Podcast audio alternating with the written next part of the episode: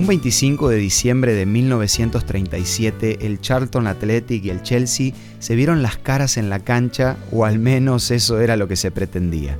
Hacía tan solo unos minutos el árbitro había comenzado el segundo tiempo del partido cuando una nube espesa comenzó a cubrir el estadio y los jugadores apenas podían distinguirse entre ellos.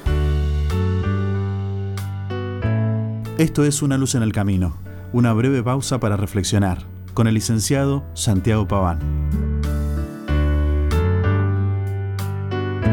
Durante el primer tiempo, una neblina puso en duda la continuidad del partido, pero el árbitro decidió retomarlo.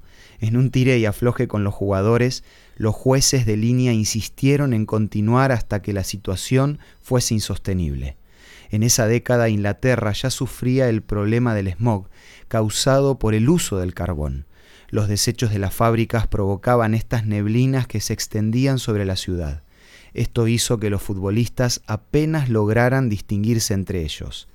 A medida que pasaban los minutos, la neblina dentro de la cancha se volvió cada vez más espesa y el árbitro no tuvo más remedio que tomar cartas en el asunto y finalmente paró el partido después de 15 minutos del segundo tiempo. Entre los once titulares del Charlton estaba el arquero Samuel Bartram. Su nombre pasó a la historia por una foto que recorrió el mundo entero. En esa foto se ve a Bartram al lado del arco, sumergido en la neblina esperando a que le llegue la pelota. Todos habían desaparecido de sus posiciones, pero como él estaba alejado e incomunicado, nadie le avisó, y estuvo así, sin abandonar su posición, por 15 minutos después de suspendido el partido. Los equipos y toda la gente de las tribunas ya se habían ido de la cancha. Qué figura más llamativa. Un hombre que no se movió de su puesto porque la neblina le impedía ver lo que realmente estaba pasando con el partido.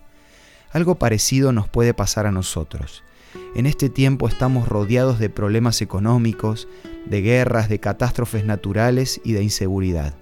Y todo esto puede hacernos perder de vista y olvidar una de las promesas más lindas que menciona el apóstol Pablo.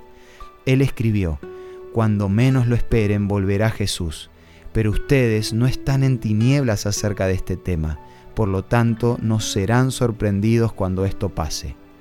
Evidentemente, el secreto está en conocer lo suficiente para que la niebla de la ignorancia no impida que disfrutemos de semejante promesa hoy tenemos la posibilidad de prepararnos por medio de la Biblia para este momento.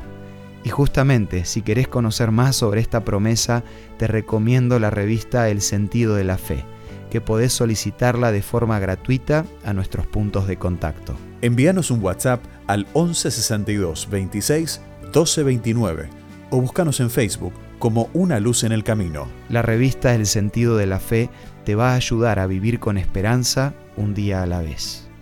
Esto fue Una luz en el camino. Te esperamos mañana para un nuevo encuentro, cuando volveremos a decir...